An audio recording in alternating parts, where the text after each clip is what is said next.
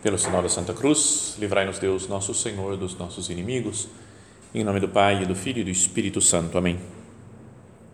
Meu Senhor e meu Deus, creio firmemente que estás aqui, que me vês, que me ouves. Adoro-te com profunda reverência. Peço-te perdão dos meus pecados e graça para fazer com fruto este tempo de oração. Minha Mãe Imaculada, são José, meu Pai e Senhor, meu anjo da guarda, intercedei por mim.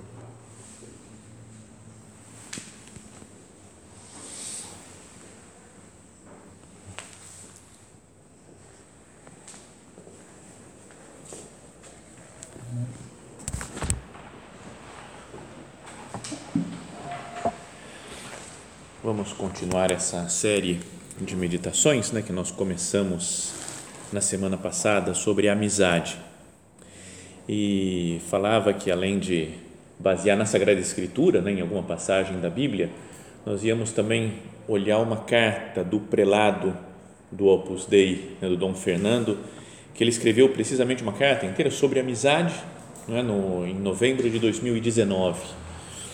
E um dos subtítulos desta carta, lá que tem dentro no meio do texto, é assim: valor humano e cristão da amizade. Então queria que nós pensássemos, fosse esse daqui o título né, dessa nossa meditação, que a, que a amizade é um valor humano, né, humanamente, mesmo para um ateu, digamos assim, tem um grande valor a amizade, mas ganha um sentido muito mais profundo se nós olhamos é, vemos como ser amigos em Cristo das outras pessoas. E ao começar esse, essa parte da carta, ele diz assim: a amizade é uma realidade humana de grande riqueza, uma forma de amor recíproco entre duas pessoas que se edifica sobre o conhecimento mútuo e a comunicação. Então é, veja bem né, como ele explica, né, que é uma, é uma realidade humana mas de grande riqueza, que tem um grande valor. Para quem tem um amigo, quem sabe o que é amizade é quem tem um amigo de verdade, ou vários amigos de verdade. É uma grande riqueza, é uma forma de amor recíproco. Amor que eu me sacrifico pelo amigo e o amigo se sacrifica por mim. Que se edifica sobre o conhecimento mútuo e a comunicação. Então, a amizade é importante que seja assim uma, algo que vá vai fazendo a gente se conhecer cada vez melhor, né, com um amigo, vai tendo uma comunicação entre nós. Não é? Então tem às vezes acontecem coisas assim né, de pessoas que sei lá que convivem há muitos anos, estão nos mesmos ambientes há muitos anos, mas que não sabem nada da outra pessoa. Né? Quantos quantos anos ele tem? Ah, não sei. É casado, solteiro? Sei lá. Parece que sei lá, meio, era casado, mas não sei, separou, viu? Não, não, sei lá, não, na verdade, verdade, não, não sei se tem filhos, se não tem filhos. A gente às vezes conhece muito pouco, muito superficialmente né, as pessoas. E aqui fala né, o prelado do Opus Dei, isso que é, uma, é um amor recíproco entre duas pessoas que se edifica sobre conhecimento mútuo e a comunicação. É um tipo de amor que se dá em duas direções não é só uma pessoa que ama a outra. Às vezes acontece isso, né? um filho que não quer saber nada da mãe, que abandona, vai embora, mas a mãe continua amando muito o filho. Mas no, na amizade é um amor que se dá entre, nas duas direções, que deseja todo o bem para outra pessoa, um amor que gera união e felicidade. E é por isso que a Sagrada Escritura afirma que ao amigo fiel não há nada que se compare, pois nada equivale ao bem que ele é uma passagem do livro do Eclesiástico. Nada se compara a um amigo fiel. Então, queria que nós pensássemos agora, não só pensássemos, mas fôssemos conversando com Deus, né, agora que nos escuta, fazendo a nossa oração pessoal, vivendo com Deus aqui, né, presente no sacrário. Senhor, quanta, quanta alegria existe na, na amizade. Né? Como é bom, né? é um valor mesmo, né? um valor humano como é grandioso ter bons amigos. Porque ele, isso nos ajuda, por exemplo, a, a resolver muitos problemas. Né? Pensa, vamos pensar só nas, nas, nas vantagens que nós temos vai, de, ser, de ter amigos.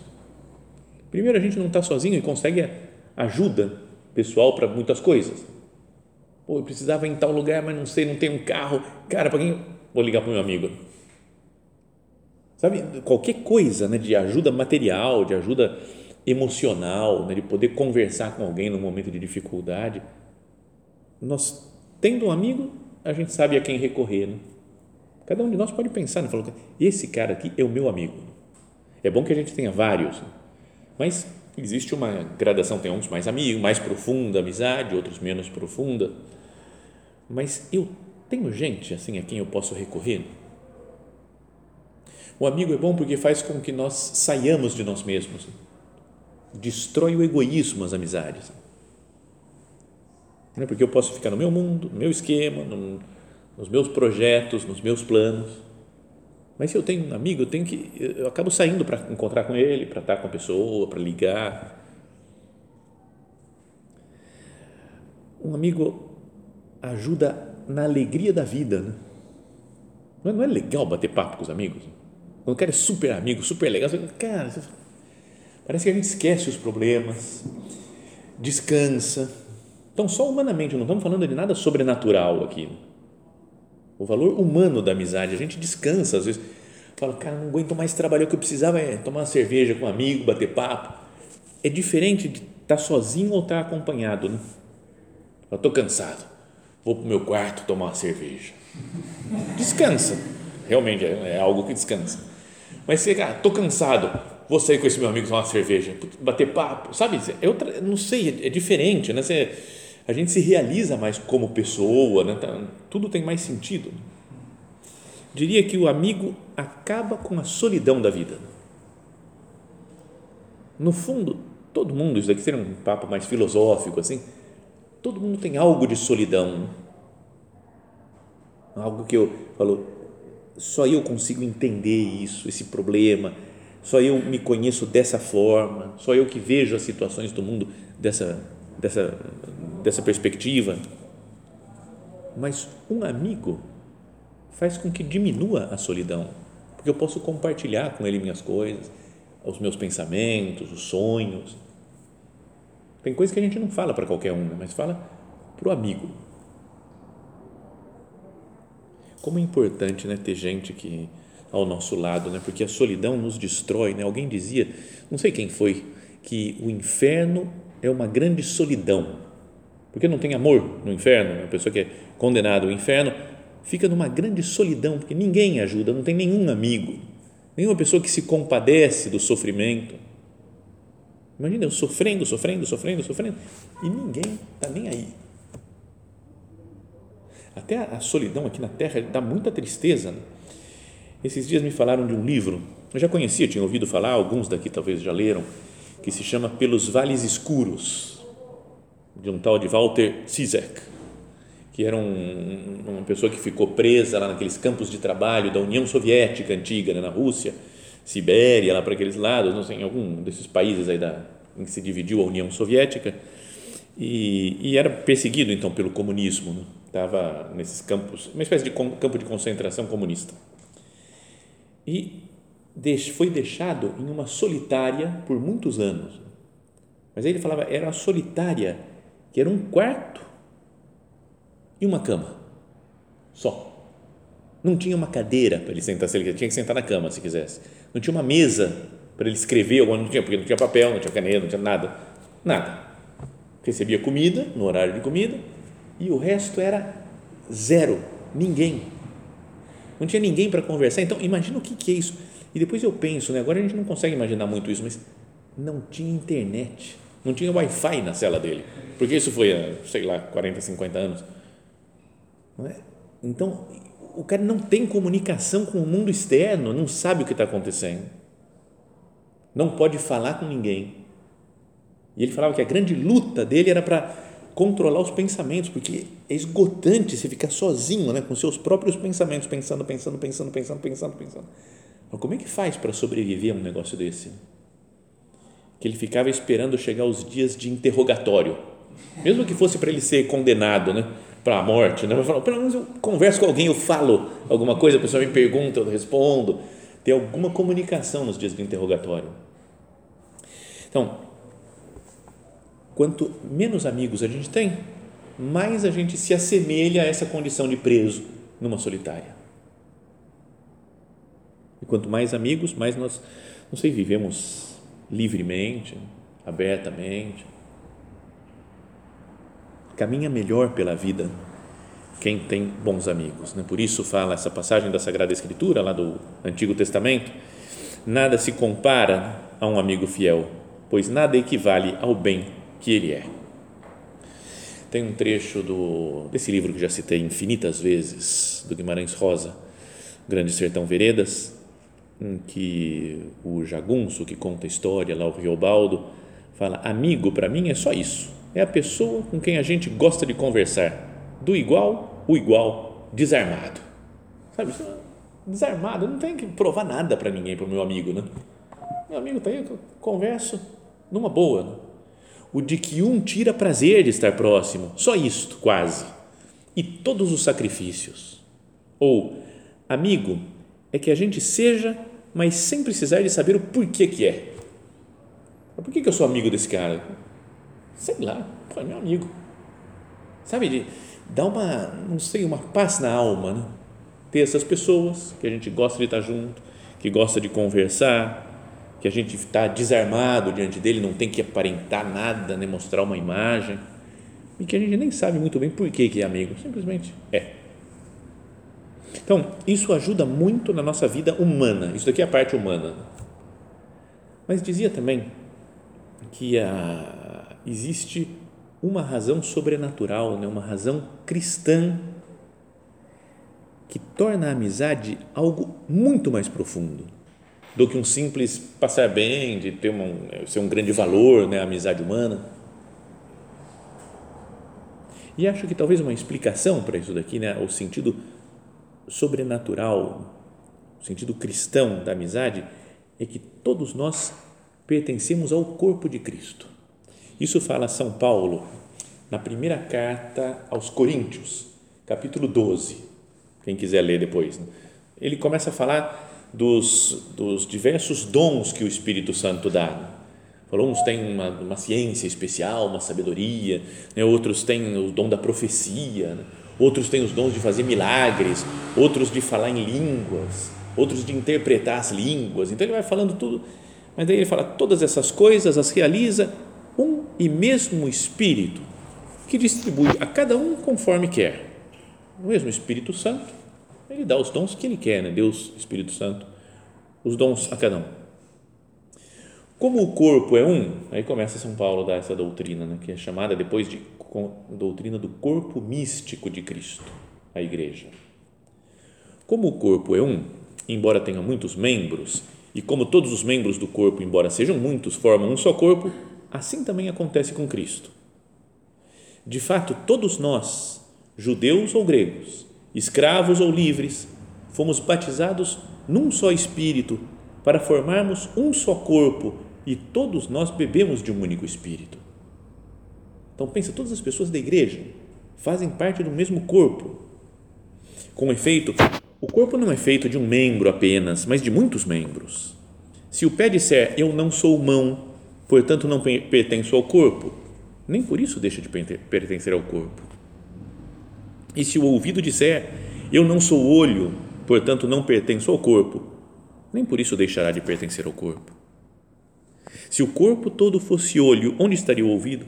Se o corpo todo fosse ouvido, onde estaria o olfato? De fato, Deus dispôs os membros e cada um deles no corpo conforme quis. Se houvesse apenas um membro, onde estaria o corpo? Mas de fato há muitos membros e, no entanto, um só corpo. Falando, repete essa ideia, né? Várias vezes São Paulo de que nós formamos um corpo só, o corpo místico de Cristo, todos os batizados, e cada um é um membro, cada um tem uma, uma função dentro desse corpo. Tem umas qualidades, umas características, umas virtudes ou defeitos. O olho não pode dizer à mão, não preciso de ti, nem a cabeça dizer ao, aos pés, não necessito de vós. Não é porque uma cabeça sem os pés não, vai para lugar nenhum. É? Um, um, olho sem a mão também não consegue pegar muitas coisas que poderia ver e pegar e comer e etc. Bem, mais ainda, mesmo os membros do corpo que parecem ser os mais fracos são indispensáveis. Também os membros que consideramos menos honrosos, a estes cercamos com mais honra, e os que temos por menos decentes, nós os tratamos com mais decência. Os que consideramos decentes não precisam de cuidado especial, mas Deus, quando formou o corpo, deu mais honra ao que nele é tido como sem valor, para que não haja divisão no corpo, mas pelo contrário, os membros sejam igualmente solícitos uns pelos outros. Não é quando tem um problema em um dos membros nosso, a gente parece que o resto do corpo sente. Né? Basta ter uma unha encravada.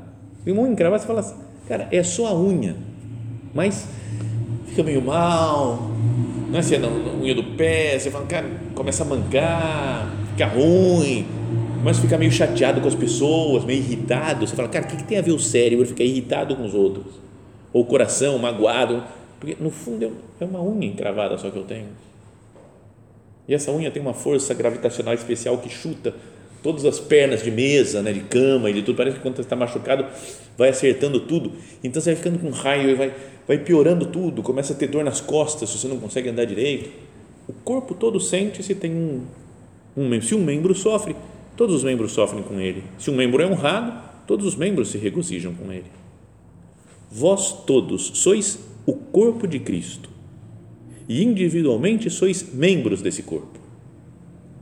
Assim, na igreja, Deus estabeleceu primeiro os apóstolos, segundo os profetas, terceiros que ensinam, depois dons diversos, milagres, cura, beneficência, administração, diversidade de línguas. Acaso são todos apóstolos, todos profetas, todos ensinam, todos fazem milagres, todos têm dons de cura, todos falam línguas, todos as interpretam? Cada um tem o seu estilo. Aspirai aos dons mais elevados. E eu vou ainda mostrar-vos um caminho incomparavelmente superior e aí começa o capítulo 13 da primeira carta aos Coríntios, que é o famoso hino da caridade de São Paulo. Né? Se eu falasse a língua dos anjos e dos homens, mas não tiver amor, não tiver caridade, sou como o bronze que sou, o símbolo que retina, etc. Mas desse, dessa explicação né, da doutrina do corpo místico de Cristo, que todos os batizados, cada um de nós, nós fazemos parte do, do, de um só corpo, não deve ser a razão principal de amizade com as outras pessoas? Pense, cada uma das pessoas que está aqui dentro desse oratório fala, pertence ao meu corpo, porque eu pertenço ao corpo de Cristo. Então eu não posso ofender, brigar, tratar mal. Deveria conhecer e tratar com carinho, com atenção. Então a amizade deve estar tá para um cristão, deve estar apoiada nessa verdade sobrenatural, que nós formamos um só corpo. Depois, outra, outra consequência que a gente pode tirar desse texto é de amar as pessoas diferentes e, digamos assim, até mesmo outras realidades na igreja que não tenham muito a ver com o meu estilo. Né? Mas se eu vejo uma pessoa lá da renovação carismática e fala, ah, não aguento renovação carismática. Tá, eu posso não, não gostar do estilo, do modo, mas eu amo, porque é meu corpo, são meus amigos. Outro fala, tradicionalista, esses trad, raditrad, não quero saber desses caras, pelo amor de Deus, usa véu, essas mulheres. Cara, tudo bem, é não é para mim isso daqui, mesmo porque eu não sou mulher, não vou usar véu, mas não é, mas é uma, uma realidade que, que deve ser amada, que deve ser respeitada. Né? Outros do Opus Dei, esses caras do Opus Dei, tudo certinho. Né? Ah, tudo camisa para dentro da calça, tudo arrumadinho. Deixa os caras, né? vocês querem ser assim, meio. Deixa, né? Fala, é, o estilo deles não pode ser, não é o meu, o meu é porque eu sou do Opus Dei, né? mas sei lá, você pode pensar, né? mas cada eu vou respeitar as realidades da igreja qualquer comunidade, qualquer congregação, qualquer realidade eclesial que seja aprovada né, pela igreja, Eu amo porque são as diversidades de dons do Espírito Santo. Então não posso ser mais amigo de pessoas que pensam diferente de mim dentro da igreja, que têm um estilo, um modo de ser diferente. Depois, aqui essa, esse trecho também nos fala para proteger os mais fracos. Né, os, os membros com menos honra, nós tratamos com mais honra, com mais cuidado, os membros mais frágeis do corpo. Não é? O olho, por exemplo, acho que é o membro mais frágil quase do. Então a gente tem que tomar cuidado, né? Não é? Eu posso dar um soco na minha mão assim, ó, não tem problema nenhum. Agora, se eu bater com essa força no olho, eu posso me complicar, né? Sabe por quê? Então, eu respeito mais ele, porque ele é mais frágil, importante, é uma coisa mais delicada. Então, eu protejo as pessoas que são mais fracas, as pessoas que sofrem, que têm uma dificuldade num campo ou no outro, ou desprezo, penso mal, trato mal, faço bullying, o que for. E depois, corrigir os que erram. Aqui também fala, né? Se um membro sofre, todo mundo deve sofrer com ele. Se uma pessoa errou, estou sofrendo mas, e vou tentar corrigir, vou tentar melhorar essa pessoa. Então, acho que podíamos pensar nisso né? agora né, na nossa oração. Eu tenho consciência de que cada pessoa está ligado a mim de uma maneira muito especial. Não só porque eu acho a pessoa legal, né, porque humanamente a gente se dá bem, mas porque existe um vínculo sobrenatural de todos aqueles que pertencem ao corpo místico de Cristo. Essa é a doutrina da igreja que fala também da comunhão dos santos, a união entre todas as pessoas que buscam a santidade, todos os batizados. Existe uma união verdadeira né, entre nós que estamos aqui e até e pessoas de outros países, de outros tempos, do passado, do futuro, mas que estão unidos em Cristo. Não poderia isso mudar o meu modo de sei lá, de sair na rua até e ver as pessoas. Não é? Se eu, se eu olhasse para, as pessoas que andam pela rua, que cruzam comigo por aí, pensasse nelas como membros do corpo de Cristo, isso não me faria olhar de uma maneira muito diferente? Porque tem dois tipos de olhar que são os principais na rua. Um é de olhar para as meninas e ficar desejando. Se você olha impuramente e fala, mas e esquece que ela é membro do seu corpo, membro do corpo místico de Cristo. Se você fala, é uma alma, é uma pessoa que tem uma vida.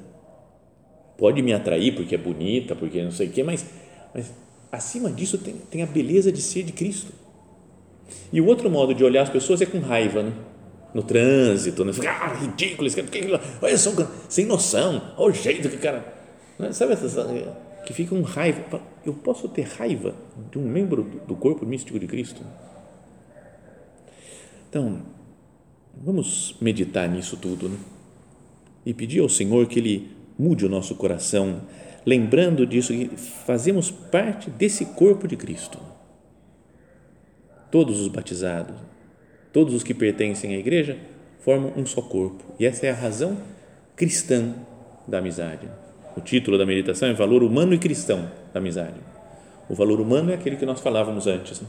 que ajuda muitas coisas a tirar a solidão da nossa vida. Mas, sobre tudo isso, nós participamos de um corpo espiritual. Se nós olhamos na, na Sagrada Escritura, aparecem muitos exemplos de amizade, não é que nós vamos comentar depois em outras meditações.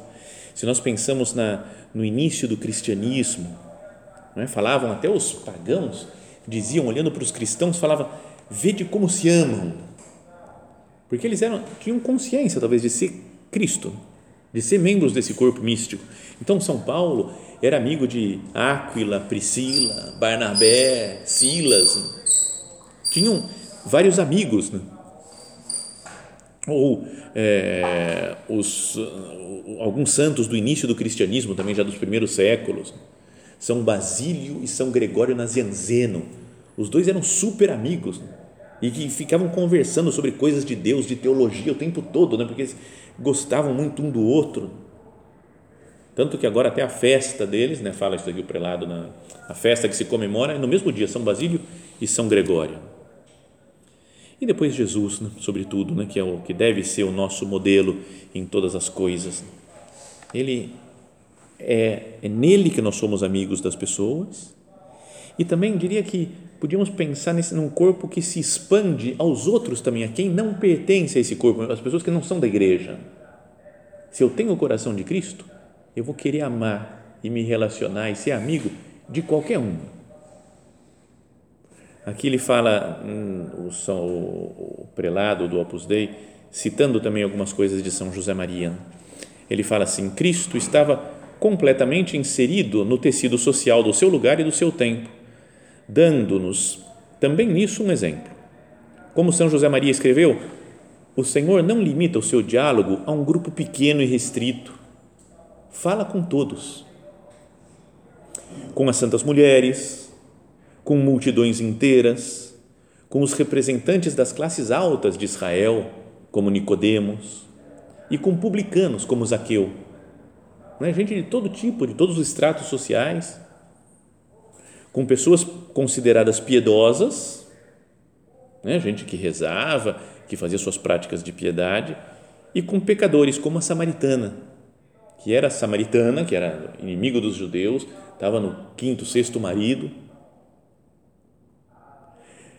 com doentes e saudáveis, com pobres, a quem ele amava de todo o seu coração, com doutores da lei e com pagãos, cuja fé louva por cima da fé de Israel gente que era pagão. Ele fala assim: nunca encontrei em Israel tanta fé. Quando vi aquele centurião, por exemplo, deve ter deixado meio nervoso um monte de gente, né, da, da do, dos judeus, falando: como assim? Não tenho fé? Não é? Se chega aqui alguém e fala assim, ó, é, alguém não, chega Jesus, aparece e fala: tem descobri aqui entre os ateus gente com mais fé que vocês aqui. Nunca encontrei uma pessoa de tanta fé nesse centro do Opus Dei aqui, como aquele ateu. Você fala, peraí, Jesus, então, aí exagerou, né? Então, imagina, é o que, mas é o que Jesus via, via o coração de cada um. Com idosos e com crianças. Jesus não nega a ninguém a sua palavra. E é uma palavra que cura, que conforta, que ilumina. Quantas vezes meditei e fiz meditar sobre esse modo de fazer apostolado de Cristo, humano e divino ao mesmo tempo, baseado na amizade e na confidência. Então, o modo de, de Cristo de pregar o Evangelho é um modo humano e divino. A nossa maneira também de viver a caridade com os outros, de ter amizade profunda com as pessoas, com um número enorme de pessoas, quanto, mais nós conseguirmos, melhor tem essa característica humana, porque é gostoso ter amigo. A gente se diverte, a gente aprende, a gente descansa, a gente não se sente só. Mas, sobretudo, por essa razão sobrenatural, que nós formamos um só corpo. Isso a gente não deveria esquecer, né? Pensamos ao Senhor que nós não nos esqueçamos disso. Senhor Jesus, me faz ver você em cada uma das pessoas com quem eu me encontro. Aqui, em casa, no trabalho, no estudo, na rua, em qualquer ambiente como você que, se, que conviveu com pessoas de todos os ambientes. Vamos dirigir o nosso olhar à Nossa Senhora, pedindo a ela que, que nos faça ser amigos de Cristo, como nós falamos na semana passada, mas em Cristo, amigos de todas as pessoas que nos rodeiam.